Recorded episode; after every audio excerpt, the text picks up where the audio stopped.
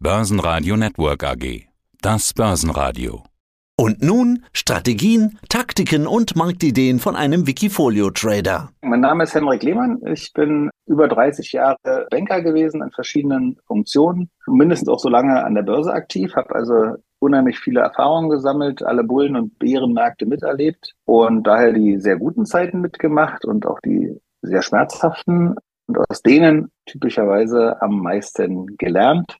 Und heute kann ich von meinen Investments leben und habe die Bank deswegen vor zwei Jahren verlassen. Ja, herzlichen Glückwunsch. Also du hast schon das erreicht, was sich der eine oder andere noch erhofft zu erreichen. Dein Tradername ist AAA Trends, also AAA Trends und du hast eine ganze Reihe von Wikifolios. Lass uns heute über deine US-Wikifolios sprechen. Bevor wir da hier im Detail einsteigen, hast du im, sagen wir mal, Anfang Oktober noch mit so einer Rallye gerechnet, was wir jetzt an der Börse gesehen haben. Wir haben ja Rekord bei Apple, Rekord bei Dow Jones, DAX natürlich auch, aber Nasdaq 100 auch ein Rekord. Habe ich gerechnet mit. Habe also seit der Zeit ganz massiv auch getrommelt und gesagt, Heute steigt ein, aus ganz verschiedenen Gründen. Vielleicht hole ich da mal einen ganz kurzen Moment noch aus. Also zum einen, man wird nicht schnell, ist vielen Erfahrungen, die 30 Jahre Erfahrung auch nochmal kurz zusammengefasst ist, man wird nicht schnell reich. Also wer schnell reich werden möchte mit Optionen und Futures, Optionsscheinen oder was spielen will, dem würde ich echt empfehlen, lieber ins Casino zu gehen. Da hat man viel mehr Spaß, da sieht man auch Leute, da trinkt man auch was dazu, da sieht man das Geld auch direkt durch die Finger fließen. Das ist was für Spieler, die quasi schnell reich werden wollen, aber die Wahrscheinlichkeit, dass es klappt, ist auch relativ gering. Man braucht also eigentlich meisten an der Börse Zeit und Geduld. Wer also den Buy-and-Hold-Ansatz verfolgt und sagt, ich habe hier Geld zur Verfügung, was ich jahrelang nicht brauche, der ist völlig richtig und sollte langfristig investieren. Und man sollte natürlich auch nur das Geld einsetzen, was man aktuell nicht braucht. Nicht, dass das Auto kaputt ist oder der Kühlschrank kaputt geht, man plötzlich zu schlechten Kursen verkaufen soll. Also langfristig gehen Börsen nach oben, aber sie haben auch eine gewisse Saisonalität. Typischerweise gibt es den alten Spruch, sell in May and go away, but don't forget to remember, come back in September. Und äh, so ist es eben typisch, dass es im September tiefe Kurse gibt und man im September, Oktober einsteigen sollte und Jahresrente-Relais folgen kann. Das ist aber besonders stark in ungeraden Jahren. Wir haben gerade ein ungerades Jahr. In Vorwahljahren. Wir haben gerade ein Vorwahljahr und in Zeiten, in denen die Stimmung schlecht ist. Und die Stimmung war katastrophal schlecht. Alle haben nur von Rezession gesprochen und von hohen Zinsen und von politischen Unwägbarkeiten und, und, und. Kaum einer war investiert. Der Fear and Greed Index vom Amerika, vom CNBC, der, der hat eben auch Angst die ganze Zeit angezeigt oder sogar große Angst. Kaum einer war investiert. Und genau das ist der Boden für steigende Kurse. Das hat sich auch gut erfüllt. Deine US-Wikifolios. Also, wir haben schon gelernt, dein Tradername ist AAA Trends. Drum heißen der ein oder andere deiner Wikifolios beginnt auch mit AA. Also AA Top 10 Nasdaq 100. Ich zähle es mal auf. My Best of US 500 Timing US. 500 Long and Short. AAA My Best of US 500. My Best of Nasdaq 100. Warum hast du eigentlich so viele Wikifolios? Also zum einen mache ich das ja, weil mich einige angesprochen haben. Wie hast du es geschafft, finanziell unabhängig zu sein? Wie ist deine Strategie? Und nicht jedem immer einzeln die Strategien zu erklären, habe ich gesagt, dann mache ich es mal im Wikifolio. Jeder kann es nachvollziehen, jeder kann es nachmachen, kann meine Strategien sozusagen nachvollziehen. Aber nicht jeder hat die gleichen Ziele, Wünsche und auch, ich sag mal, Risikoaffinität, wie ich sie vielleicht habe. Und insofern gibt es verschiedene Wikifolios. Also das ganze Wikifolio-System finde ich ja schon sehr spannend, weil jeder alles sehen kann. Ne? Jeden Kauf, jeden Verkauf, jede Dividende, jeden Split, jeden Kommentar. Und das auch noch über Jahre hinweg kann man einzeln jede Transaktion nachvollziehen. Und der eine sagt, das finde ich spannend und das trade ich nach und ich suche mir auch nur bestimmte Dinge raus, die ich nachtrade. Und andere sagen, es ist einfacher, ich kaufe mir gleich das Zertifikat und mache das entsprechend nach, ohne mich drum zu kümmern. Ich lege es quasi wie ein ETF an. Und insofern gibt es eben auch verschiedene Strategien. Die eine Strategie hatte ich vorhin schon mal kurz erwähnt, das Buy and Hold. Wer also die Zeit hat, wer die Geduld hat, wer die Schwankungen aushalten kann, wie wir sie auch hatten beim Finanzmarktcrash, wie wir sie hatten im Dotcom-Crash, wo die Kurse vom S&P 500 oder vom DAX halbiert sind, wo vom Nasdaq drei Viertel des Wertes verloren gegangen ist. Wer diese Geduld und wer diese Kraft hat, das auszuhalten, Der ist mit einem ETF übrigens prima aufgestellt. Ne? Einfach einen ETF kaufen auf den S&P 500, auf den MSCI World, was auch immer, liegen lassen, aber nicht hingucken und nicht in Trauer und in Schock kommen, wenn die Kurse sich mal halbieren oder beim Nasdaq vielleicht sogar dritteln oder vierteln. Das ist die eine Strategie zu sagen, Bayern holt, da ist man bei mir aber nicht ganz richtig. Ich habe diese ein bisschen verfeinert und habe quasi auch eine Buy-and-Hold-Strategie, aber nur mit Gewinneraktien. Das sind also die Wikifolios, die dann heißen My Best of US 500 zum Beispiel. Und da sind dann jeden Monat die Gewinneraktien drin, die ich für die Gewinneraktien halte, die sich qualifizieren, zum Beispiel über neue Jahreshöchstkurse, über neue All-Time-Highs, und gute Charts aus Boxen ausbrechen und ähnliches. Und das wird jeden Monat aktualisiert. Da werden immer fünf bis zehn Aktien neu reingekauft und die alten fünf bis zehn vor sechs Monaten dann verkauft. Dadurch kriege ich eine gute Diversifikation rein, habe dann so circa 30 Aktien drin und zwar immer nur die Gewinneraktien. Und wenn eine Aktie nicht mehr zu den Gewinneraktien gehört, wird sie verkauft und eine neue Gewinneraktie gekauft. Und Aktien, die sich jeden Monat äh, neu qualifizieren, die werden quasi höher gewichtet. Dann greife ich das gleich auf. Wer sind denn derzeit die Gewinneraktien des Monats und wie viel sind denn davon dabei von diesen Magnificent Seven, von diesen berühmten besten sieben Aktien aller Zeiten, könnte man fast sagen, alle Tech-Aktien? Also ich glaube, die habe ich alle drin. Das ist Spannende ist eigentlich, dass mir keine Aktie entgeht, kein Überflieger entgeht, weil sie sich ja durch Kurssteigerungen in erster Linie qualifizieren.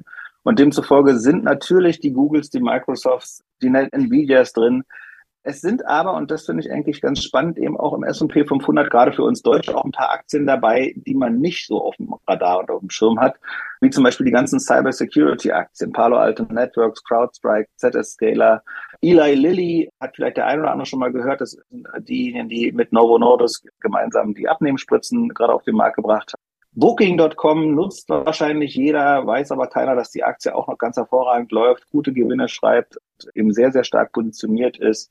Royal Caribbean, Carnival Cruises, das sind so die typischen Kreuzfahrtgesellschaften, die auch sehr stark von dem nach Corona wieder Verreisen profitiert haben. Oder auch eine, eine Pulte Group, die hat jetzt auch keiner auf dem Radar. Das ist ein großer Bauträger, Bauunternehmen in den USA vom Eigenheim bis zu großen Seniorenheim oder Wohnkomplexen mit Gleichfinanzierung hinten dran. Also mir entgeht quasi keiner der heißen Aktien, wie früher auch mal eine Tesla war, wie es auch mal eine Wirecard war, wie es eine Moderna war, aber nicht, weil ich sozusagen Warren Buffett bin und quasi Hundertschaften losschicke und versuche, die entspannendsten Aktien rauszufinden, sondern weil ich mich dranhänge an Aktien, die sich über starke Kurssteigerungen qualifizieren.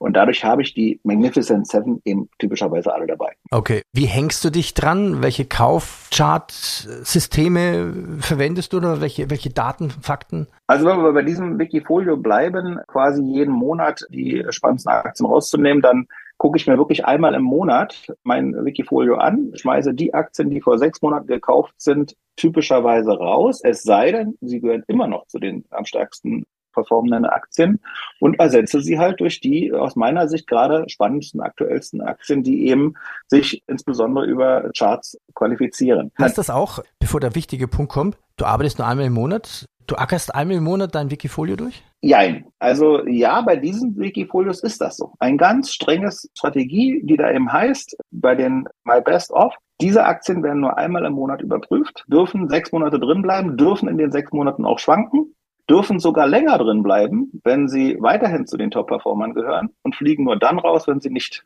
performt haben oder nicht mehr zu den besten Aktien gehören. Bei anderen Wikifolios komme ich gleich nochmal zu, da gibt es noch andere Signale, wo Aktien auch innerhalb des Monats ausgetauscht werden können oder auch aus dem Markt gegangen wird. Aber ansonsten, ja, ist das so.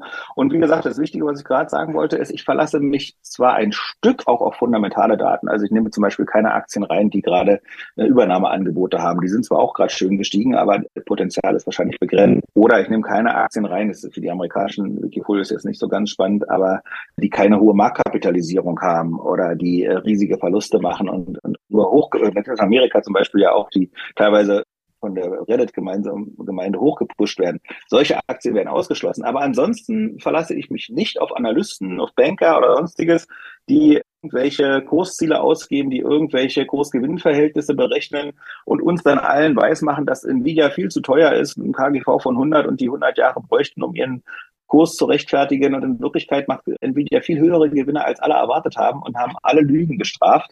Und jetzt weiß man immer nicht, wussten die es wirklich nur nicht besser oder wollten die selber nur günstig in den Markt kommen. Also insofern lasse ich diese ganzen Analysten, Börsenbriefe, Banker und Empfehlungen, die es da gibt, alle außen vor. Du hast ja schon ein paar Aktien genannt, neben diesen gigantischen sieben Apple, Meta, Alphabet, Nvidia. Was sind denn deine letzten Käufe, die du momentan getätigt hast? Da muss ich ja glatt selber schauen, äh, weil ich ja auch morgen wieder dran bin, ist es ja quasi auch schon wieder ein Monat her. Ah, okay. Das heißt, wir hätten eigentlich das Interview morgen führen müssen, dann hätten wir. Äh, morgen hätte ich ganz aktuell sagen können, wer. Weißt du denn heute ist, schon, was du morgen tust? Nein. Nein. Ehrlicherweise nicht. Das gucke ich mir wirklich morgen in, in Ruhe an.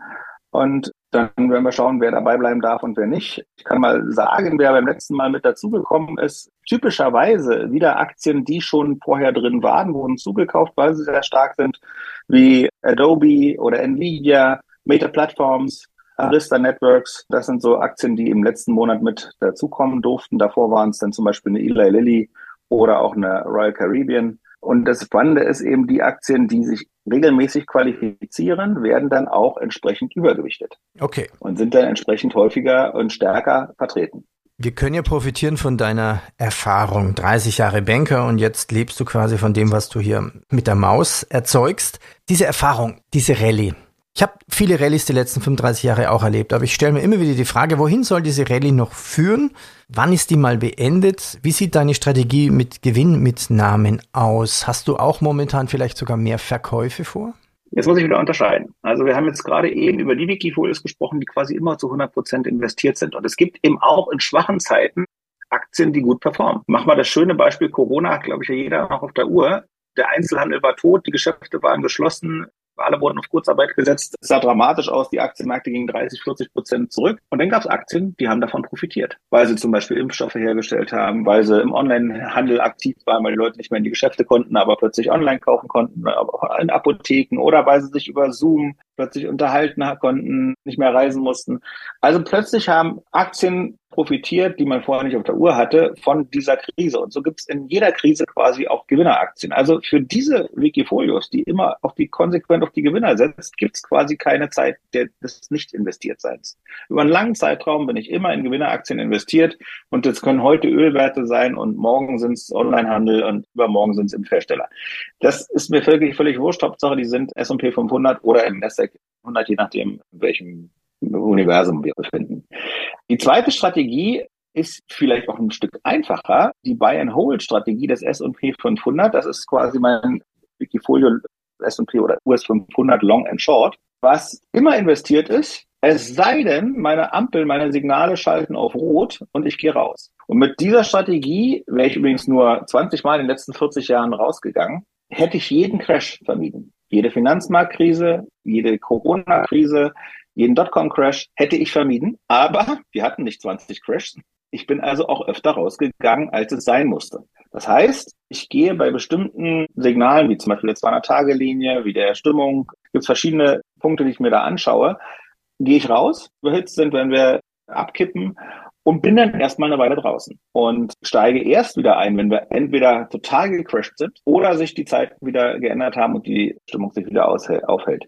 Mit dieser Strategie habe ich über einen langen Zeitraum noch eine höhere Rendite als den S&P 500. Das Spannende ist aber eigentlich, dass es viel ruhiger ist. Ich erlebe nicht die Crashphasen mit. Natürlich habe ich auch eine Underperformance in der Zeit, wo ich quasi aussteige, der Markt sich aber wieder fängt und wieder erholt und ich höher wieder einsteigen muss. Diese Phasen sind natürlich ärgerlich. Nur für den Anleger auch nicht so schlimm, wenn der es sich direkt mit dem S&P 500 vergleicht, passiert ja erstmal gar nichts. Ich steige nur aus, geht ein Stück zur Seite, irgendwann steige ich wieder ein, hoffentlich geht es dann wieder weiter nach oben.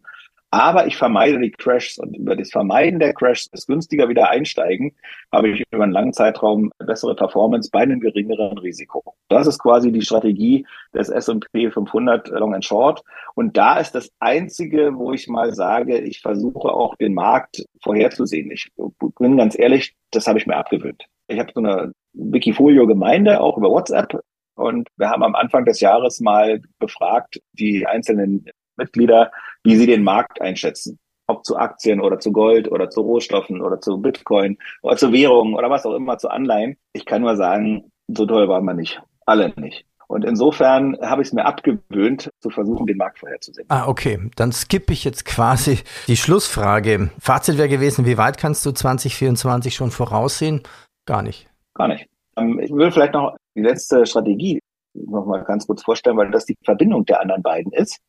Wer also sagt, okay, Gewinneraktien finde ich toll, aber ich will in den Crash nicht dabei sein. Für den habe ich quasi die dritte Strategie, die sagt, ich setze auf Gewinneraktien, gehe aber raus, wenn die Signale auf Rot gehen. Und das sind dann so die Top 10 Nasdaq oder die Top 10 US 500.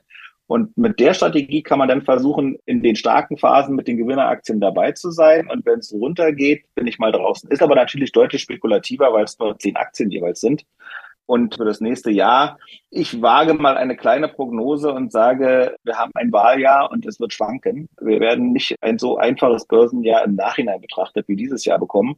Wir haben wieder ein gerades Jahr. Wir werden uns mal anschauen, wie die ersten Tage performen. Es könnte durchaus sein, dass wir da nach der Rallye, die wir jetzt gesehen haben, vielleicht auch erstmal eine, Zeit, eine Weile seitwärts sehen. Dann werden wir Unsicherheit bekommen zum Ende des Jahres zu den Wahlen in den USA. Und dann gibt's wieder die Jahresendrallye. Aber das Wichtigste ist, glaube ich, zu verstehen, am besten einzusteigen ist immer jetzt, weil am meisten und am wichtigsten ist es die Zeit. Wir können den Markt nicht vorhersehen. Vielleicht haben wir auch nächstes Jahr ein grandioses Börsenjahr. Wir wissen es alle nicht.